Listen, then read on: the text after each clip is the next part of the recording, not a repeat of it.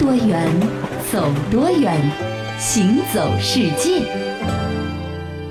行走世界，大家好，我是一轮。各位好，我是贾云。这个暑假呢是正式要开始了啊，小学生和中学生呢，基本上我觉得应该都进入到放假的模式。了大学生也放啊？嗯，有一些大学要到七月初才放，是吧？哎，然后到九月中旬上课。不管怎么样也近了，对吧？嗯。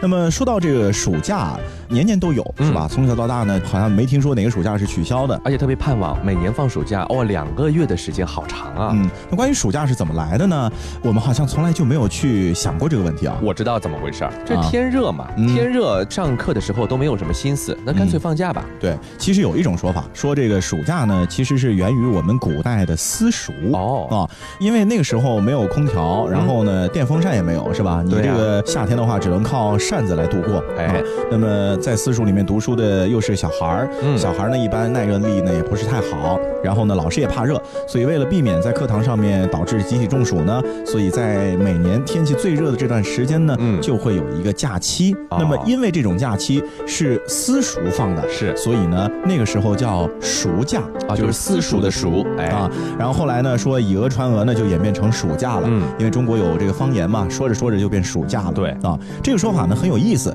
但是呢，其实和历史呢是不相符合的，嗯，所以这仅仅只是一个感觉很有逻辑性的讹传而已，没错。那么其实，在古代的时候呢，比较大一些的私塾呢，一般呢都是定了学规的，也就是所谓的学生。守则嗯啊，大家都要遵守。那么其中有一部分的学规呢，留存到现在，我们还能够看到。嗯，有一些学规呢，最早可以追溯到南宋时期，最晚的一份呢，也是出于上世纪初，都比较的久远了。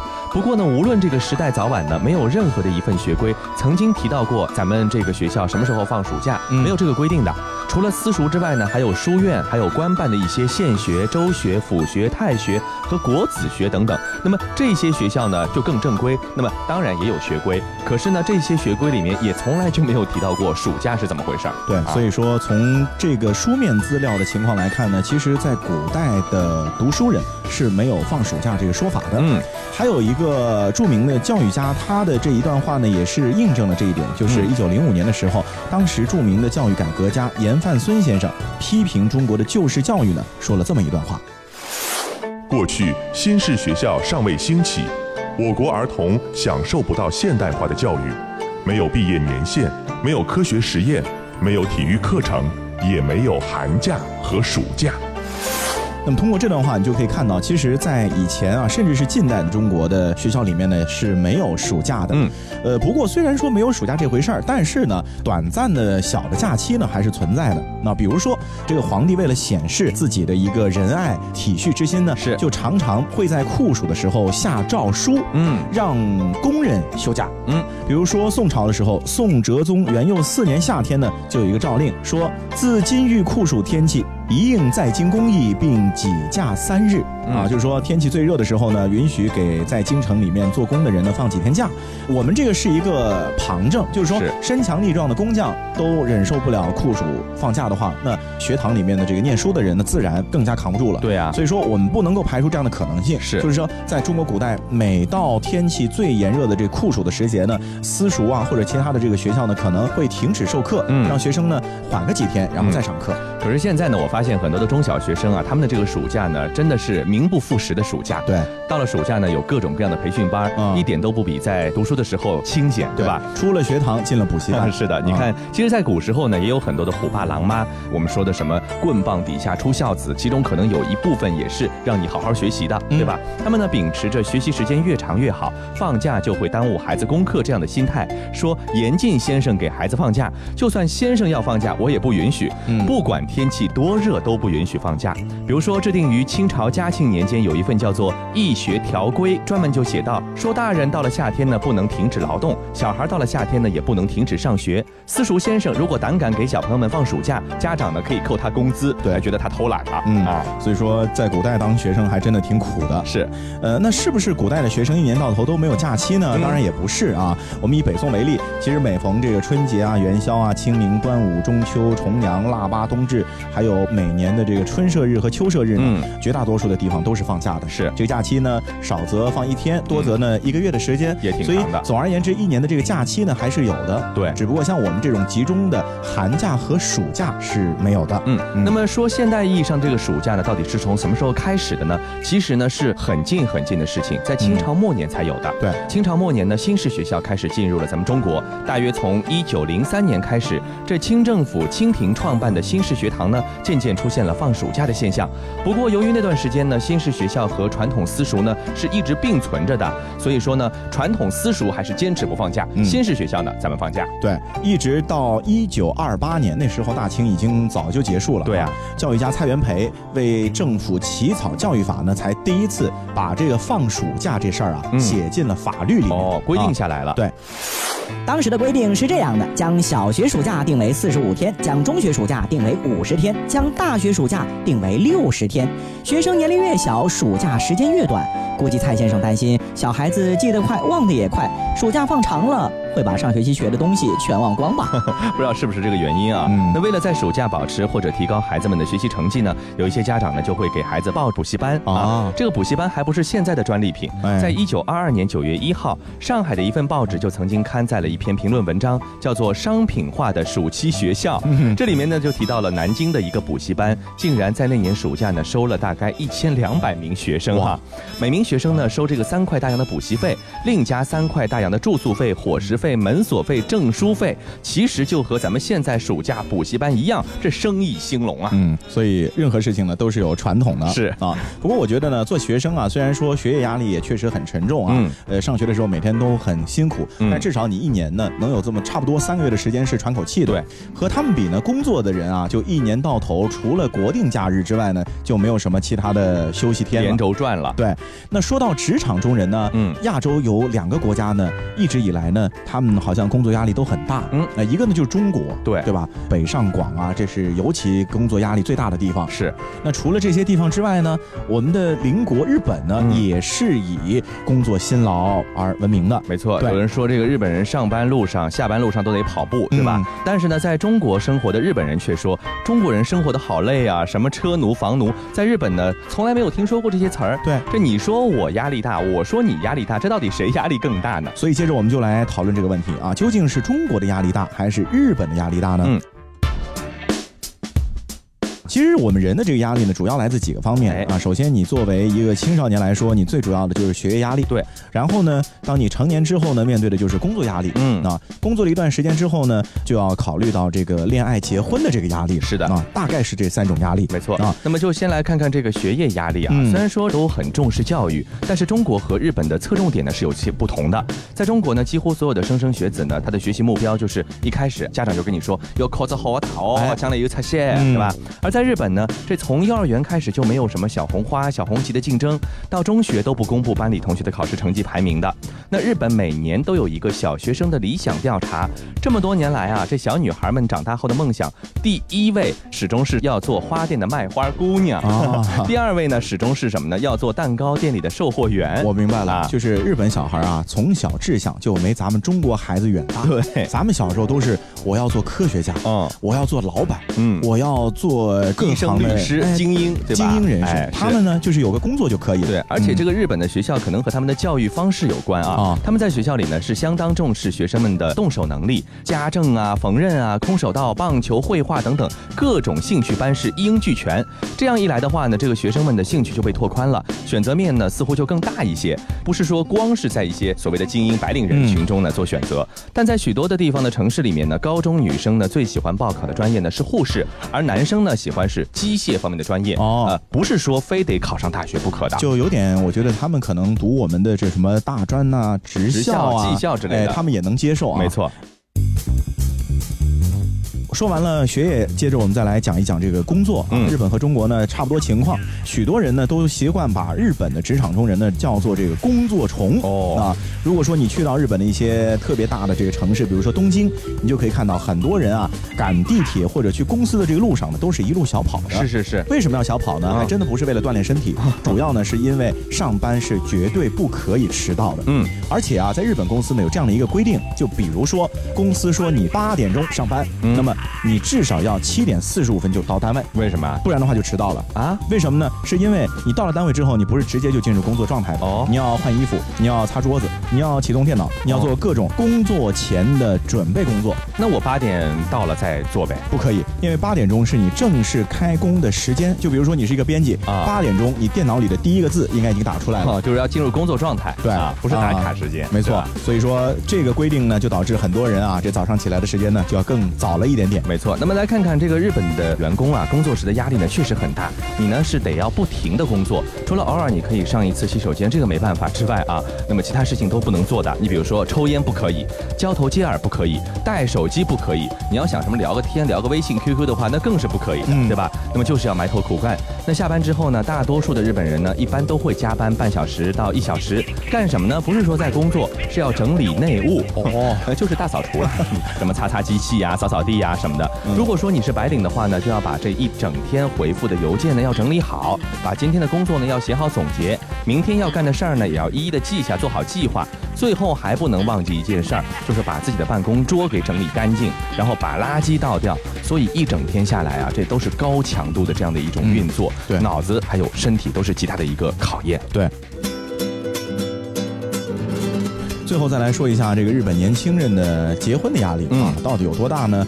其实不论是在中国也好啊，日本也好，做家长的呢，都是希望孩子成家立业之后呢，能够有一份安定幸福的生活。对呀，啊，那日本的父母呢，其实也是这么想法。嗯，不过呢，总体来说，日本的家长对于子女的另外一半，就是对他未来的女婿或者说对他未来儿媳的要求呢，不是太苛刻哦。不像我们中国有一些的家长普遍，比如说要求你男方的话，你至少要有房有有房有车是吧？那女方的话，你至少得什么本科毕业啊，最好是什么医生、老师、公务员之类的啊。比如说日本丈母娘啊，对女婿呢，呃，一般不会提什么有房有车的要求，嗯，就是要求你有一份稳定工作。保证女儿跟了你之后不会受苦就行了。嗯，不过虽然说这个条件听上去好像人人都满足，嗯，但其实并非如此。为什么呢？因为首先日本的经济不景气已经很多年了。对。那另外呢，日本女孩结婚之后啊，有一个传统，那基本上呢都是属于在家做全职太太的。哦。啊，就不工作了。是。对。所以对于这个丈夫来说，如果你要把这个女朋友娶回家呢，你就要做好准备，就是你一个人至少要能够赚两个人的薪水，是才可以负担得起。所以就导致其。实你在日本想要结婚呢，也是有一定的压力和难度。嗯，更别说以后有了孩子以后的事儿了，对吧？那这样的比较一下呢，我觉得中国人的年轻人的压力呢，最大的压力来自于生活的压力啊，这衣食住行；而日本的年轻人呢，最大的压力还是来自于工作职场的。对，所以说我觉得这个压力的角度不同，大家都挺不容易的。嗯。约个会，餐厅选在吃到饱，一瞬间什么浪漫都死掉。白头偕老难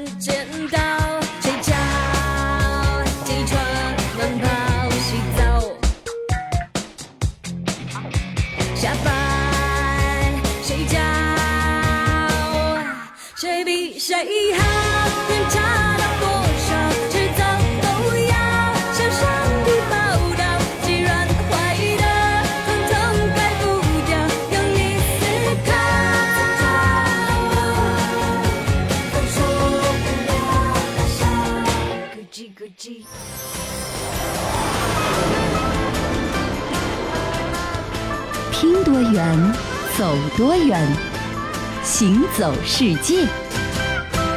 欢迎继续回到《行走世界》，大家好，我是一轮，各位好，我是贾云。那虽然说工作呢，还是天天都得持续啊，不管是在中国也好，在日本也好，中国的职场呢，氛围相对日本职场来说呢，要宽松一些些。嗯，同时啊，这中国下了班之后的生活啊，我觉得也比日本要开心。嗯，为什么呀？你比如说在日本啊，你下了班之后呢，基本上就只有居酒屋，对啊，喝酒，哎，喝个酒，然后吃一点这个烤串啊，或者说油炸的这个东西啊，这样就过去了。了，哎，好像业余生活不太丰富啊。可是在中国呢，你的选择就很多。嗯，下了班之后，你既可以选择去，比如说酒吧喝一杯，嗯，你可以选择去唱个歌，嗯，你也可以选择去路边摊这个吃个宵夜都可以。是。那尤其是中国的宵夜文化。绝对是我觉得世界上都非常非常的发达和繁荣的。哦，我觉得是东南西北都不一样，春夏秋冬还各有特色，嗯，对吧？那现在呢，夏天有一样东西呢，绝对是宵夜的主角，小龙虾嘛。那小龙虾莫属了。是，而且啊，在中国就从来没有一种像小龙虾这样的食物，可以在短时间内占领从祖国最北面一直到祖国最南端，所有的中国人都接受。是。那么小龙虾呢，其实是咱们中国人呢对淡水龙虾的一种称呼啊。淡水龙虾呢，其实不是一种虾啊，不是严格意义上的虾。在全世界一共有五百四十多种淡水龙虾，在这个庞大的家族中呢，有不太适合被称为小龙虾的小龙虾。你比如说，产于澳大利亚塔斯马尼亚的这个大鳌虾，它呢是世界上最大的淡水龙虾，能长到八十厘米长，重呢可以有十斤重，简直就是淡水版的澳洲海龙虾，对吧？那种感觉。其实现在正在被咱们中国人大吃特吃的呢，有一个学名叫做克氏原鳌虾。我叫小克，我叫小世，我们的全称叫做克氏原螯虾，就是你们口中的小龙虾。我们的家乡来自遥远的北美洲，因为我们的适应能力超强，生长繁殖速度也很快，所以我们是目前最成功的淡水龙虾品种哦，没有之一的那种。最初我们确实是由日本引进中国的，不过引进我们的目的嘛，只是为了给牛蛙当饲料。当漂洋过海来到中国以后，很长一段时间里，我们都默默无闻。不过由于强大的繁殖力和适应力，我们逐渐的从长三角地区出发，沿着江河水系扩张地盘。到上世纪八十年代，江苏、浙江、湖北、湖南、安徽、上海、山东等十多个省市和地区都出现了我们的身影。不过就在我们想着继续一如既往闷声发大财。的时候，随着改革春风吹满地，走上发财致富的农民伯伯发现了我们的闪光点。原来我们不仅美味，还非常容易大规模养殖，简直就是神一样的存在，好不好？作为一个农林牧副于大国的勤劳智慧的劳动人民，一旦发现有一个东西可以吃，还可以养殖，接下来会发生什么？你懂的。这个到了一九九零年代初的时候呢，这个小龙虾啊就迅速的被端上了湖北啊、安徽啊、江苏一带大排档的这个桌面。对，而卖小龙虾的商贩在数钱数到手抽筋之余啊，嗯，还顺手瞭望了一下这个国际市场。哦，那个时候就有这个全局眼光。是，所以到了二零零三年的时候啊，中国就累计出口了小龙虾制品大约是二十二点五万吨，嗯，创汇十一亿美元。哇！不过那个时候出口的小龙虾大部分呢都是农民伯伯在野外捕捞的，嗯嗯，小部分呢是养殖的。是，也正是因为。这样，野生的小龙虾作为一种外来的入侵物种，终于在那个时候呢得到了有效的控制。嗯，也不是控制，就灭绝就行，这些几乎找不到了啊。所以，综上所述，这个小龙虾呢是属于世界各国人民的美味，而并不仅仅是中国人的最爱。对，接下来呢，咱们要稍微严肃的科学一下啊，说这个克氏原鳌虾的故乡到底在哪里呢？其实是在美国的路易斯安那州。人们呢热爱把小龙虾和辣椒、土豆、玉米在一起炖，再加入一种特殊的酱。料整个呢，把它一锅端的在桌上吃。那么在上世纪八十年代呢，中国人刚刚发现小龙虾可以吃的时候呢，美国路易斯安那州的人民呢就吃掉了百分之七十的全球的小龙虾的规模啊。就是在我们是顶级吃货之前，美国人民是最已经吃过一波了啊。那么法国人吃小龙虾呢，其实也有好几百年的历史了。烹饪的方法呢也比较讲究，他们会把小龙虾去壳，用白葡萄酒来调味，再加上奶油汤汁呢来一起炖啊，这瞬间就变成高档法国菜。对呀，就有点像现在炖蜗牛那种感觉了，是吧？北欧的瑞典。呢，甚至有一个几百年历史的龙虾节，他们在每年八月份呢，用盐水、洋葱和石螺来煮小龙虾，配以这个烈酒，哎，进行作别夏天这样的一种狂欢的活动。嗯，不过总的来说啊，除了豪放的美国路易斯安那人之外呢，这个欧洲人吃小龙虾总量呢其实不算多啊，而且呢，主要吃的都是野生的资源，哎，所以说它的这个产量呢一直就没上去啊。尤其是对于大部分的这个欧洲人来说呢，小龙虾其实仅仅是一种不太常见的这个小吃。对啊，一。直到中国吃货大爆发的时候呢，呃，世界就发生了不同的变化了。对，这小龙虾在中国呢是怎么样的一个结局哈？随着中国小龙虾产量呢是远超世界各国的总和，这美国人民呢不仅立即大方的让出了世界第一大淡水龙虾生产国和消费国的位置，还毫不脸红的从中国进口了数以万吨计的小龙虾制品，原来是咱们这儿产的，现在还得从中国进口来吃。呃，现在呢，他们有三分之二的小龙虾都是从咱们中国进口的。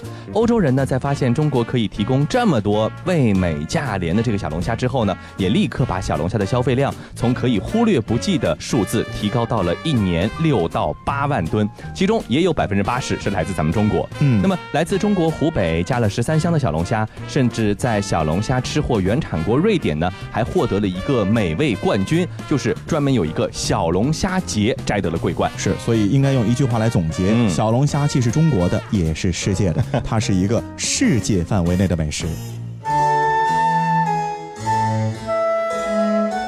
不过说到世界范围内啊，还是有一些的国家呢，他们的饮食啊文化呢是有一些独特的。嗯啊，比如说同样是非常古老的民族，同样有着悠久的历史和文化，但是呢，他们所呈现出来的这个文化特征呢，就和中国啊，或者说和西方呢，都有着一些不同的地方。嗯，那我们今天呢，带大家去到的呢是以色列。好，这以色列呢，我们知道是地中海东岸上的一个国家啊。那么在以色列的西部呢，有一座历史悠久的古城，叫做雅法。其实它是一个希伯来语的音译，在希伯来语中呢，这个雅法的意思呢就是美丽。对啊，去过雅法的人呢，也全部都会被当地的一个美丽的景色所折服。嗯，不过大家可能不知道啊，这个雅法呢，其实并不是一座单独的孤零零的城市。嗯，在它旁边呢，还有一座城市叫做特拉维夫。哦，这个名字是不是很熟悉？没错，只不过呢，和雅法相比啊。特拉维夫呢，就属于新城了。嗯，从开始建一直到现在呢，也就是百多年的这个时间。嗯嗯，而雅法从有到现在已经是有四千多年的历史。没错，一九五零年的时候啊，雅法和特拉维夫呢被合并做了一座城市，啊，二合一了。是，全称呢叫特拉维夫雅法市。哦，从此之后呢，以色列最古老的城市和最年轻的城市呢就融为了一体。嗯，呃，两个城市交相辉映呢，也是别有风趣的。一老一少哈。嗯，那说来也巧啊。这个特拉维夫的建立呢，和雅法呢也是息息相关的。早在公元前五千多年前啊，就有人类呢居住在了雅法这个地方。而在公元前两千多年的时候呢，雅法就成为了地中海的一个著名的港口。此后的几千年时间里呢，雅法的人口呢呈现了一个爆发性的一个增长。到了十九世纪呢，这个老城内呢可能已经没有办法容纳新增的人口了，人们只好把这个城墙给拆掉，移居到城外。开始兴建规模更大的一个新的市区，而这个市区慢慢慢慢建立起来了以后呢，就形成了今天的特拉维夫啊。那另外呢，其实特拉维夫和雅法啊，虽然说是两座城市，然后后来并成一座的，但是特拉维夫和雅法的距离是相当近的。是你沿着特拉维夫的海边往高处走。不超过一个小时，你就已经可以走到雅法古城里去了。对，雅法的这个古城呢很有特点。嗯，首先它的这个巷子啊特别的窄哦，平均都没有两米宽哦，就可能是很早以前的这个城市确实是小巷子、小房子，对吧？而且呢，因为它的这个光线呢可能也不太容易照得进去，所以就显得很幽深。嗯，还有一个有趣的现象就是古城之内呢一共有十二条主要的小巷。嗯啊，这十二条主要的小巷以什么命名呢？是以十二星座命名。真有意思啊！另外在小巷。边啊是清一色的淡黄色的石块垒成的房屋哦，所以如果你从远处去看的话呢，阳光照射下的这些淡黄色的房屋啊，看上去其实就有一片白哦，就感觉颜色会变一样，对对吧？所以呢，雅法古城也有闪耀着白色光辉的地方的这样的一个称号。嗯嗯。不过其实呢，这说法不准确，嗯，应该叫闪耀着淡黄色光辉的地方呢更恰当。嗯，只不过因为阳光的关系，所以淡黄色和白色呢看上去很接近了。嗯，所以外界呢就还是。习惯的叫它闪耀着白色光辉的地方，没错。那其实呢，要说到雅法这个古城呢，古城其实在中国呢也是不法器存在的很多。但是雅法的古城有一个特点，就是你到了雅法一定要去看古城中的建筑上的门啊，这门很有特色啊。而且呢，你稍不注意呢，有一些惊喜呢就会让你错过。你比如说这些门吧，这雅法的门呢就很有特点，每一扇门都与众不同。据说呢，以色列还专门出过一本书来介绍雅法各种古建筑的门，足见其特色。这大体来说啊，这雅法的门呢，大多是地中海风格，所以这个位置是差不多，没错啊，是以白色或者蓝色为主调的啊，这和刚才说的这个也差不多，但在细节上呢，哎，就各有特色，让人可以说是叹为观止的。对啊，我们比如说啊，最普通的这个门呢，就看起来就是十分古老的褐色的木门，嗯，那但是在门的旁边啊，主人很用心思，通常呢会配上各种各样的热带植物啊，哎。红花绿叶啊，就带来了很强烈的色彩的反差，嗯，就让这个木门呢显得不那么笨重，而且。且每家每户都是各有特色，哎，不同的植物嘛。是。不过啊，你千万别小看这些看似很普通的木门啊，因为它是在古城里嘛，所以它们其实啊都是上百年的历史遗物。没错啊。那么另一类门呢，就是比较的简单了，可以是铜门，也可以是铁门，甚至可以是一些简陋的一个栅栏门。它们的共同特点就是说啊，即便你是寻遍门上所有的细节，你就看不到这个门铃在哪儿或者锁孔在哪儿，你也不知道这个主人如果回家的时候是怎么进的这扇门啊。这其实呢，可以感觉像这个主人穿城而过穿。墙而过那种感觉是增加了它的神秘感。有的时候呢，会在这种门前驻足，等等主人是不是回来，我看他是怎么进的这个门，挺有意思。是的，总而言之呢，当地人啊就喜欢在门上做文章。是，不过这个习俗究竟从什么时候来的呢？呃，也没有一个准确的说法。嗯，那现在呢，呃，一旦有新的这个移民定居在雅法的话呢，这个门呢又会出现另外的一扇独一无二的门。对的啊，其实对于雅法人来说啊，这个门呢不仅仅只是你家的入口的一个标志，其实。也算他们心灵的一个窗口哦啊！看着这些形色各异的门呢，其实你能够感受到的是每一个雅法人心中内心世界的变化。好了，以上呢就是我们这一期的行走世界，我是贾云，我是一轮，非常感谢大家的收听，欢迎大家继续下次关注。这一年的情节，像大雨匆匆打击过